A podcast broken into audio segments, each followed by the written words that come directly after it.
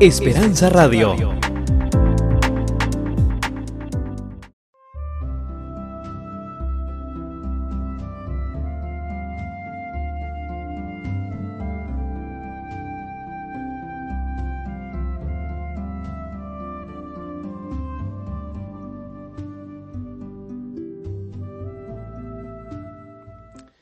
Apreciados amigos, les saludo al pastor y doctor Jorge Eliezer Rico, quien tiene el gusto de extenderles una cordial y sincera bienvenida a este su programa, Conexiones Bíblicas.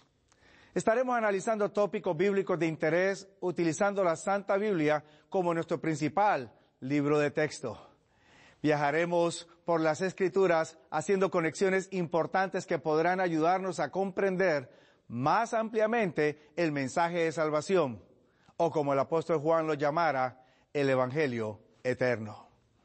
En esta ocasión vamos a explorar otro precioso tópico con relación al sábado. Vamos a hablar acerca de la conexión que existe entre el sábado y la santa ley de Dios. Desde el mismo comienzo de la historia y la narrativa que la palabra de Dios nos da a esta humanidad, encontramos que el sábado fue agregado dentro del plan de creación de nuestro Dios. El sábado, en un principio, fue dado al ser humano un principio eterno que viene desde la eternidad y fue dado al hombre para que éste disfrute y luego entonces continúe por la eternidad. Después del pecado, encontramos que el sábado ahora es tomado por el hombre y es llevado consigo para que forme parte de la vida del ser humano, para que a la misma vez también pueda regular el actuar del ser humano y también la relación que éste pueda realizar con el creador de los cielos y la tierra. La primera ocasión cuando o donde aparece el sábado en las Sagradas Escrituras, aparece mencionado allá en el libro del Génesis, en el capítulo 2, los primeros versículos. Yo quisiera leerlos en este momento. Si usted tiene su Biblia consigo, lo invito para que la abra y me acompañe y juntos podamos leer. Génesis capítulo 2, versículos 2 y 3. Y acabó Dios en el séptimo día su obra que hizo, y reposó el día séptimo de toda su obra que había hecho. Y bendijo Dios al día séptimo y santificólo, porque en él reposó de toda su obra que había Dios criado y hecho.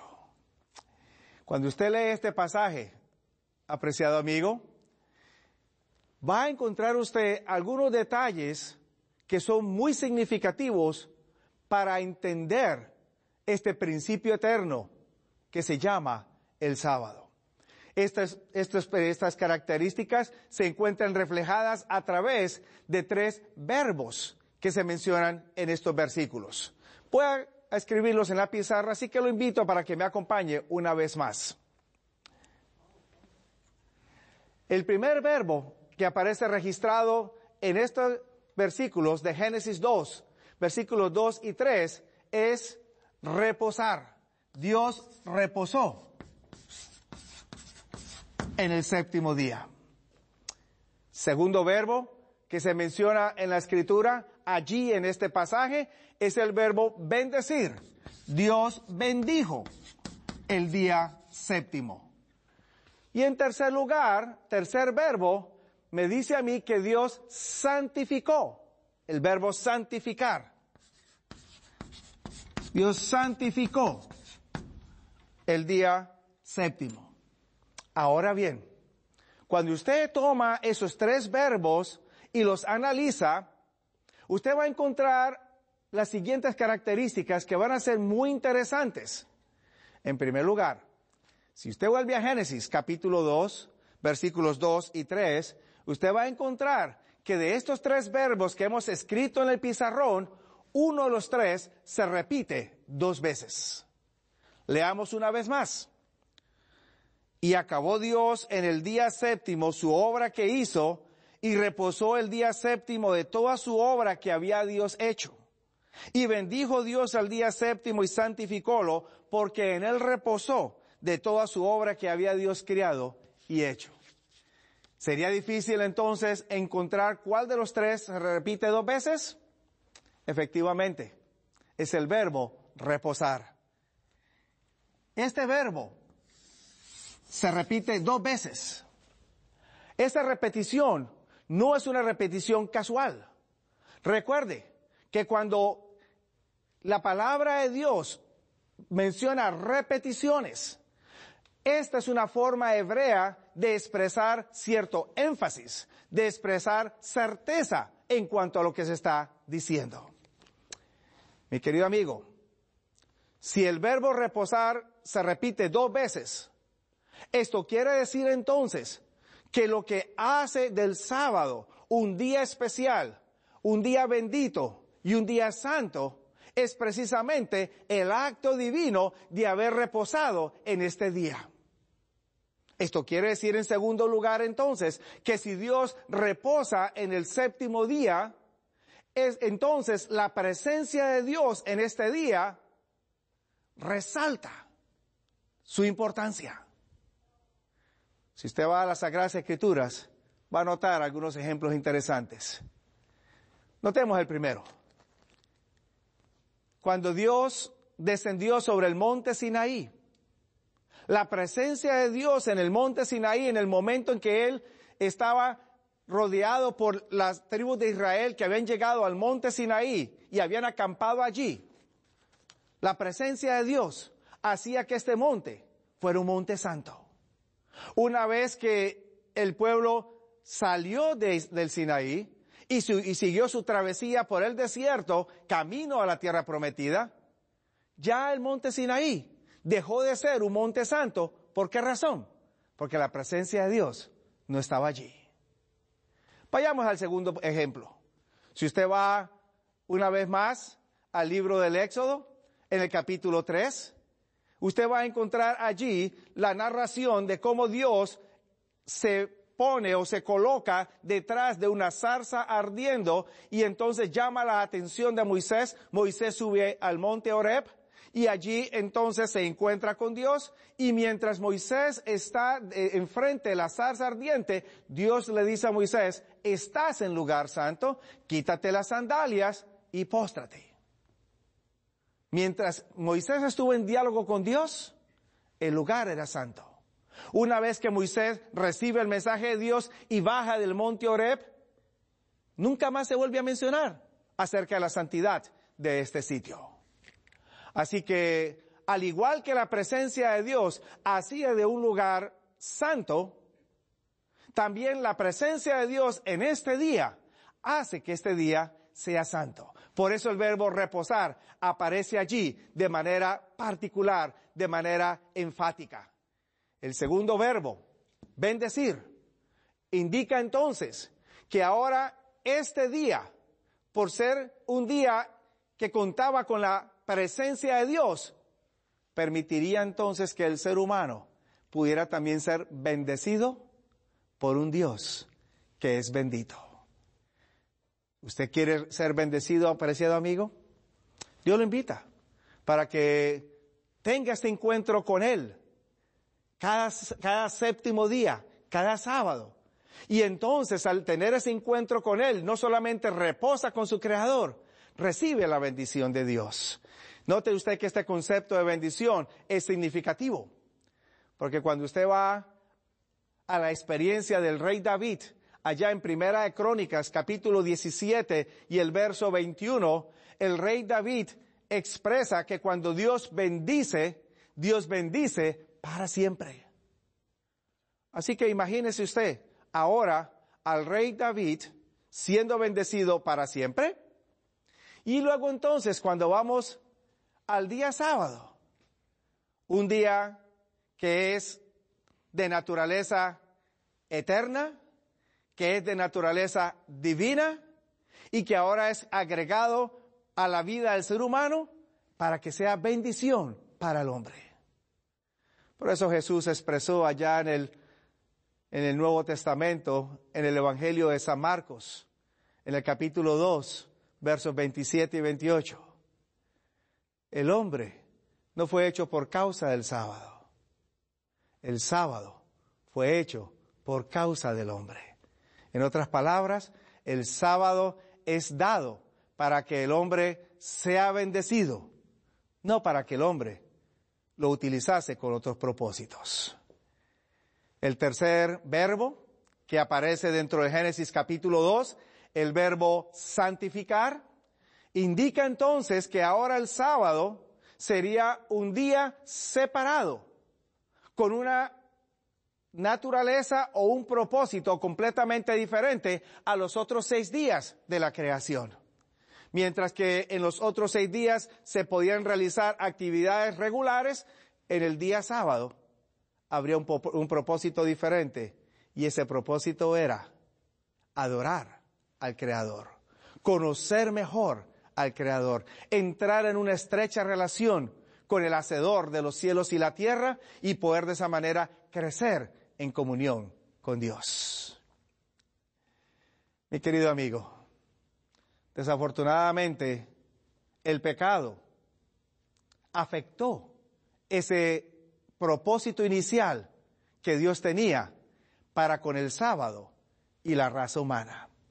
No obstante, el pecado no pudo quitar del camino o de la presencia del hombre esta institución colocada por Dios para beneficio de la raza humana. Nos dice la escritura que cuando el hombre peca y es expulsado del jardín del Edén, ahora el hombre sale y lleva consigo esta hermosa institución, la institución del reposo divino, que ahora no solamente le permitiría entablar una relación con el Creador y aprender a conocerlo mejor, sino que a la misma vez podía entonces ahora servirle de reposo para las inquietudes, para los desaciertos y aún para los sufrimientos que éste pudiera experimentar en la vida mientras existiera el pecado sobre la tierra. Cuando vamos a la escritura, encontramos ahora entonces que el sábado forma parte de la vida del hombre, sin embargo, hay un detalle muy interesante que quiero compartir con usted en este momento. Después del pecado y después de la mención inicial del sábado allá en Génesis capítulo 2, usted va a encontrar que la próxima ocasión que el sábado aparece mencionado es en relación con el éxodo de Egipto. Efectivamente, cuando usted hace la contabilidad de los años entre la creación y el éxodo, han pasado aproximadamente unos cinco mil años y pico. En otras palabras, es una buena cantidad de tiempo que aparece en la escritura sin que se mencione el sábado. No obstante, el sábado forma parte de la vida del ser humano. Quizás un lector casual pudiera tomar la ausencia de la mención de este precioso día entre Génesis y el Éxodo como que en realidad no existía, como que no era importante. Sin embargo, vamos a notar cuán significativo es para Dios y el ser humano. La primera alusión que se hace acerca del sábado en la escritura después del pecado es precisamente con relación al éxodo de Egipto y es justo cuando Moisés se presenta delante del faraón para pedir al faraón que deje salir libre al pueblo. Cuando usted lee allí en el libro del éxodo, en el capítulo 5, va a encontrar usted el diálogo y el concepto que el faraón tenía acerca de esta práctica capítulo 5, versículo 5, el faraón le responde al pedido de Moisés con las siguientes palabras. Dijo también faraón, he aquí que el pueblo de la tierra es ahora mucho, y vosotros le hacéis cesar de sus cargos. El cesar de actividad implica que hay un descanso. Este mismo descanso el propio faraón lo interpreta como una actividad de, de, no hacer nada. Capítulo 5. Y en el versículo 17, el faraón le dice a Moisés, estáis ociosos. Sí, ociosos, y por eso decís, vamos y sacrifiquemos a Jehová. Un momento donde se cesan las actividades para luego sacrificar a Dios. Indica entonces que hay un reposo que al faraón no le conviene o no le gusta. Esta primera alusión que se hace al día sábado dentro de la narrativa del Éxodo o del relato del Éxodo es luego complementado con la asociación que Moisés, el autor del Éxodo, hace acerca del sábado con la ley de Dios. Y ahí entonces resaltan tres asuntos nuevamente. Quiero llevarlo en esta ocasión al libro del Éxodo, capítulo 16, para que entendamos esa asociación entre el sábado y la ley de Dios. Cuando usted va a la escritura, encontrará lo siguiente. Al leer el libro del Éxodo, capítulo 16, usted va a notar en los versículos 4 en adelante las siguientes conexiones. No se olvide, es importante hacer conexiones bíblicas para poder que entonces entendamos más ampliamente el concepto que Dios nos está presentando. Notemos la conexión a continuación. Éxodo capítulo 16, versículos 4 en adelante. Y Jehová dijo a Moisés, He aquí yo os haré llover pan del cielo, y el pueblo saldrá y cogerá para cada un día para que yo le pruebe si anda en mi ley o no. Verso 5. Mas el sexto día aparejarán lo que han de encerrar, que será el doble de lo que solían coger cada día. Amigo, ¿qué pasaje hemos leído? ¿Y qué mensaje tiene para usted y para mí? Hay tres detalles que resaltan allí y que nos hacen notar cómo el sábado está intrínsecamente conectado con la ley de Dios. Veamos estos tres principios. Cuando usted lee Éxodo capítulo 16 y el versículo 4, va a encontrar allí, en primer lugar, que Dios está queriendo probar a su pueblo para saber si su pueblo observa o no su ley. Y esta prueba entonces es utilizada o es realizada a través del séptimo día del día sábado. Esto indica entonces que por primera vez el día sábado, mi querido amigo, es colocado entonces como una prueba de lealtad entre Dios y el ser humano. Dios va a probar al hombre si éste va a ser fiel a él o no va a ser fiel a él. Lo interesante de todo esto es que Dios pudo haber escogido cualquier otro mandamiento. No matarás, no adulterarás, honra a padre y madre, etc. Pudo haber escogido cualquier otro mandamiento. Lo hermoso de todo esto es que escoge el cuarto mandamiento para probar la lealtad del ser humano para con Dios. Este detalle espero no sea insignificante para usted, mi querido amigo, porque cuando usted regresa al jardín del Edén, Dios había colocado allí una prueba de lealtad para Adán y Eva. Y esa prueba de lealtad era precisamente el árbol de la ciencia del bien y del mal.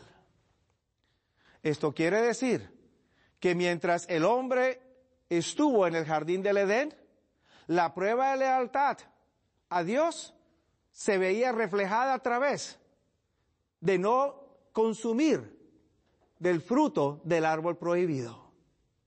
Esto indica que había ya una rebelión que había iniciado. Alguien había sido rebelde, desleal a Dios, y ahora Dios quería probar la lealtad de Adán en el principio. Esta prueba de lealtad no se elimina cuando el hombre sale del jardín del Edén, sino que esta eh, prueba de lealtad se sostiene aún después del pecado, pero ya no a través de un árbol, sino a través del sábado, el séptimo día de la semana. Segundo elemento o segunda característica que usted encuentra, la voy a anotar aquí. El sábado, además de ser una prueba de lealtad para el hombre, el sábado también se convierte ahora en un representante de la ley de Dios. En otras palabras, Dios de toda su ley toma el sábado y la observancia del sábado indicaría que el pueblo estaría entonces en armonía con el resto de la ley de Dios. La violación del sábado indicaría entonces que el pueblo estaría en violación de toda la ley de Dios. Quizás este principio nos lo ilustra bastante bien el apóstol Santiago, cuando él escribe en su epístola, allá en el capítulo 2 y en el versículo 20, que aquel que guarda todos los, todos los mandamientos, pero falla en uno de ellos, es como si no hubiera guardado ninguno. Quiere decir que se aplica una operación matemática que para el hombre quizás no tenga sentido, pero para Dios tiene todo el sentido del mundo. Esta fórmula matemática me dice a mí 10 menos 1 igual a cero. Sí, mi querido amigo. Para las matemáticas humanas, 10 menos 1 es 9. Pero para las matemáticas divinas, 10 menos 1 es 0. Haga de cuenta que usted tiene una lámpara que está colgando del techo de su casa o del cielo raso de su casa y esa lámpara está sostenida por una cadena de 10 eslabones en el momento en que usted quite un eslabón de esa cadena, bien sea al principio, bien sea en la mitad o bien sea al final de la cadena, como quiera la lámpara, se viene al piso. 10 menos 1, igual a cero. Segunda característica. La tercera característica que encontramos entonces es que el sábado, como reposo divino, me presenta a mí que la relación de Dios o la relación con Dios no puede ser interrumpida por actividades cotidianas. Note cómo lo expresa el mismo libro del Éxodo en el capítulo 16, versículos 22 en adelante. En el sexto día recogieron doblada comida, dos gomeres para cada uno, y todos los, los príncipes de la congregación vinieron a Moisés y se lo hicieron saber. Y él les dijo, note usted, esto es lo que Jehová ha dicho. Mañana es el santo sábado, el reposo de Jehová. Lo que hubieres de hacer, hacerlo hoy. Y lo que hubieres de cocinar, cocinarlo. Y todo lo que os sobrare, guardadlo para mañana. Así que el sábado, además de ser una prueba de lealtad a Dios, además de ser un representante de la ley de Dios, es también un día enmarcado dentro del concepto de que no se llevan a cabo actividades ordinarias, actividades cotidianas. Tres ideas esenciales en cuanto al sábado dentro del pueblo de Dios en este tiempo. Mi querido amigo, como usted puede entonces denotar, la conexión del sábado con la ley de Dios no es un indicio de que era una posesión y era una observancia exclusiva de un pueblo étnico llamado Israel en aquella época, sino que es una observancia y es un principio que viene desde mucho antes de la existencia de la nación de Israel. A la misma vez me indica a mí otro asunto importante. El sábado no es un rito o no es una práctica ritual dada al ser humano para que apuntase a un cumplimiento futuro de algún otro evento. El sábado no es un rito o una práctica ritual que apuntase a una realidad superior.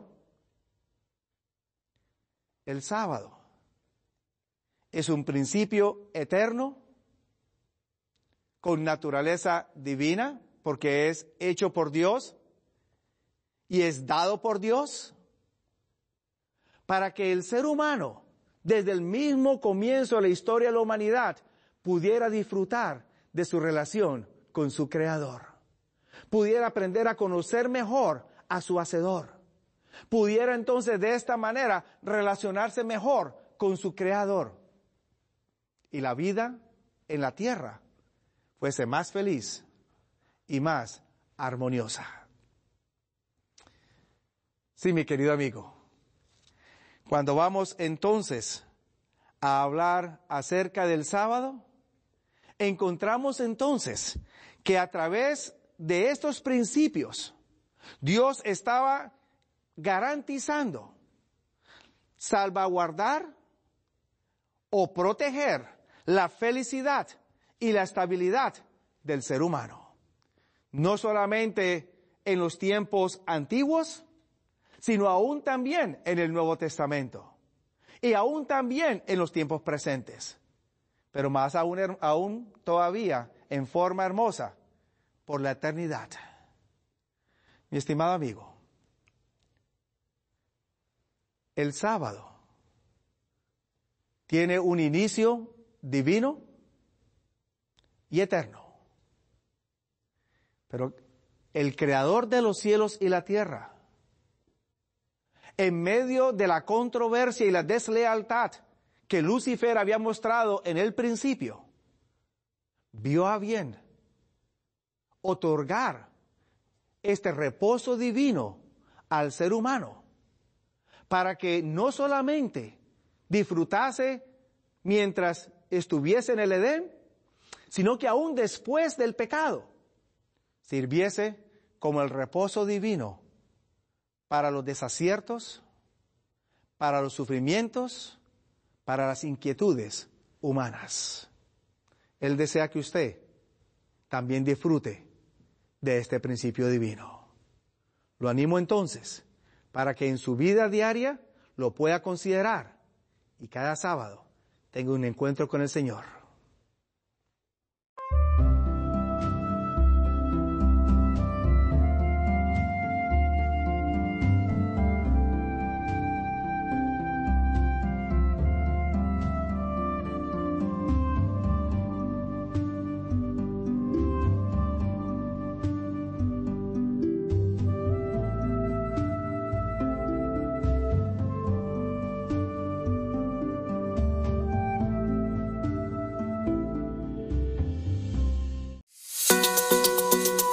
Esperanza Radio.